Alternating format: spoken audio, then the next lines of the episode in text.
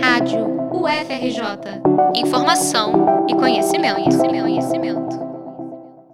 Ciência, inovação e tecnologia fazem parte da rotina da UFRJ, mas entre os dias 18 e 20 de outubro, essa integração aconteceu de uma forma diferente. A Semana Nacional de Ciência e Tecnologia, SNCT, reuniu crianças e adolescentes para apresentar iniciativas desenvolvidas na universidade. Cerca de 6 mil alunos participaram de oficinas interativas, visitas guiadas aos laboratórios e exibição de filmes no Bloco A do Centro de Tecnologia, na cidade universitária. O objetivo da semana é conectar os jovens do ensino fundamental e médio com a ciência, revelando o potencial de cada um e estimulando o interesse neles pela prática científica. O tema deste ano foi Ciências Básicas para o Desenvolvimento Sustentável e misturou projetos de várias áreas do conhecimento, como saúde, história, cultura e meio ambiente. Uma das iniciativas foi o projeto Surdos, que busca plantar uma semente de curiosidade sobre a ciência nos jovens surdos. No stand, o público pôde brincar com atividades que testavam o conhecimento sobre a língua brasileira de sinais e também conhecer mais sobre a vida dos insetos. A estudante de enfermagem e extensionista do projeto, Maria Eduarda Alonso, apresentou como o laboratório atua.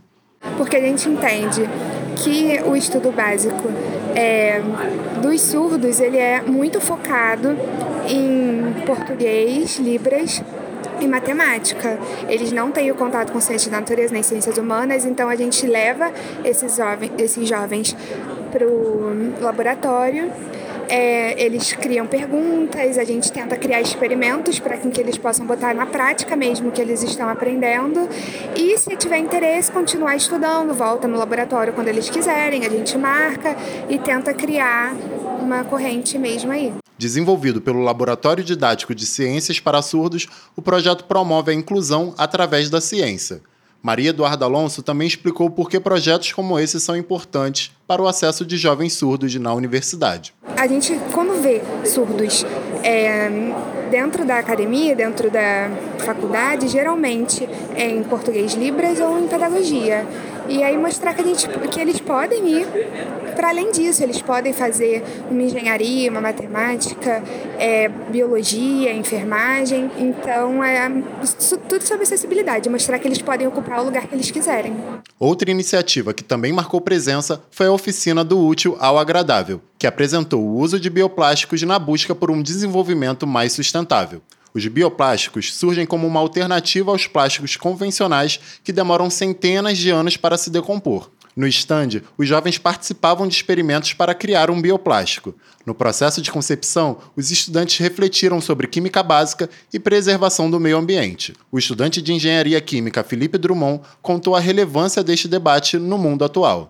Acho que o mundo todo hoje está voltado a a gente não é, destruir o nosso planeta né, e a gente conseguir ter uma qualidade de vida aí para as próximas gerações. E o bioplástico é justamente é, um caminho para isso, porque a gente pode ver, se, se a gente olhar ao nosso redor, basicamente 90% das embalagens são feitas de plástico. Né? E se ela não tiver a destinação correta, é, muito provavelmente vai parar em oceanos, vai parar na natureza e vai afetar todo um ecossistema, vai prejudicar todo o nosso planeta e o bioplástico acaba sendo uma alternativa para é, é, não, não tão prejudicial, trazendo uma alternativa ali muito mais verde, muito mais interessante para o nosso planeta. O projeto Scratch Maps apresentou, por meio de um jogo, o uso da tecnologia na reflexão sobre problemas ambientais. Como os alunos são protagonistas nessa metodologia, a iniciativa também busca a reflexão crítica e a prática da ciência cidadã. O estudante de biologia Felipe Lopes apresentou a dinâmica do jogo. Esse jogo do Scratch Maps eles abordam problemas ambientais relacionando esses problemas com as regiões do Brasil: região norte, centro-oeste, sul, sudeste, nordeste.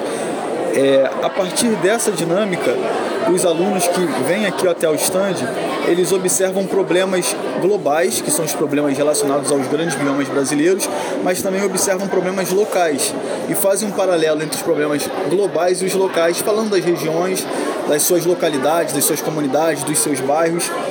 E com isso, objetivando trazer uma consciência maior, uma sensibilização para essas crianças, é, não só para elas, mas também para as famílias delas para as comunidades, para as áreas onde elas vivem, nas escolas. Felipe também contou como é ver o interesse de crianças e jovens nessa temática. E eu vejo assim uma certa necessidade de exposição dos problemas, visto que tem muitos problemas em diferentes bairros aqui. A gente pegou bairros é, da Zona Norte, bairros da Baixada Fluminense, e você vê a carência desses, dessas localidades e o quanto as pessoas estão atentas, mesmo com pouca idade, a esses problemas e como isso afeta a vida delas. O evento entra na reta final nessa semana. No dia 24 de outubro, o Colégio Estadual Clóvis Monteiro, em Manguinhos, recebe a quinta edição da SNCT nos territórios. A programação conta com rodas de conversa, apresentação de projetos e uma oficina de podcast para estudantes do ensino médio. Reportagem de João Vitor Prudente para a Rádio UFRJ.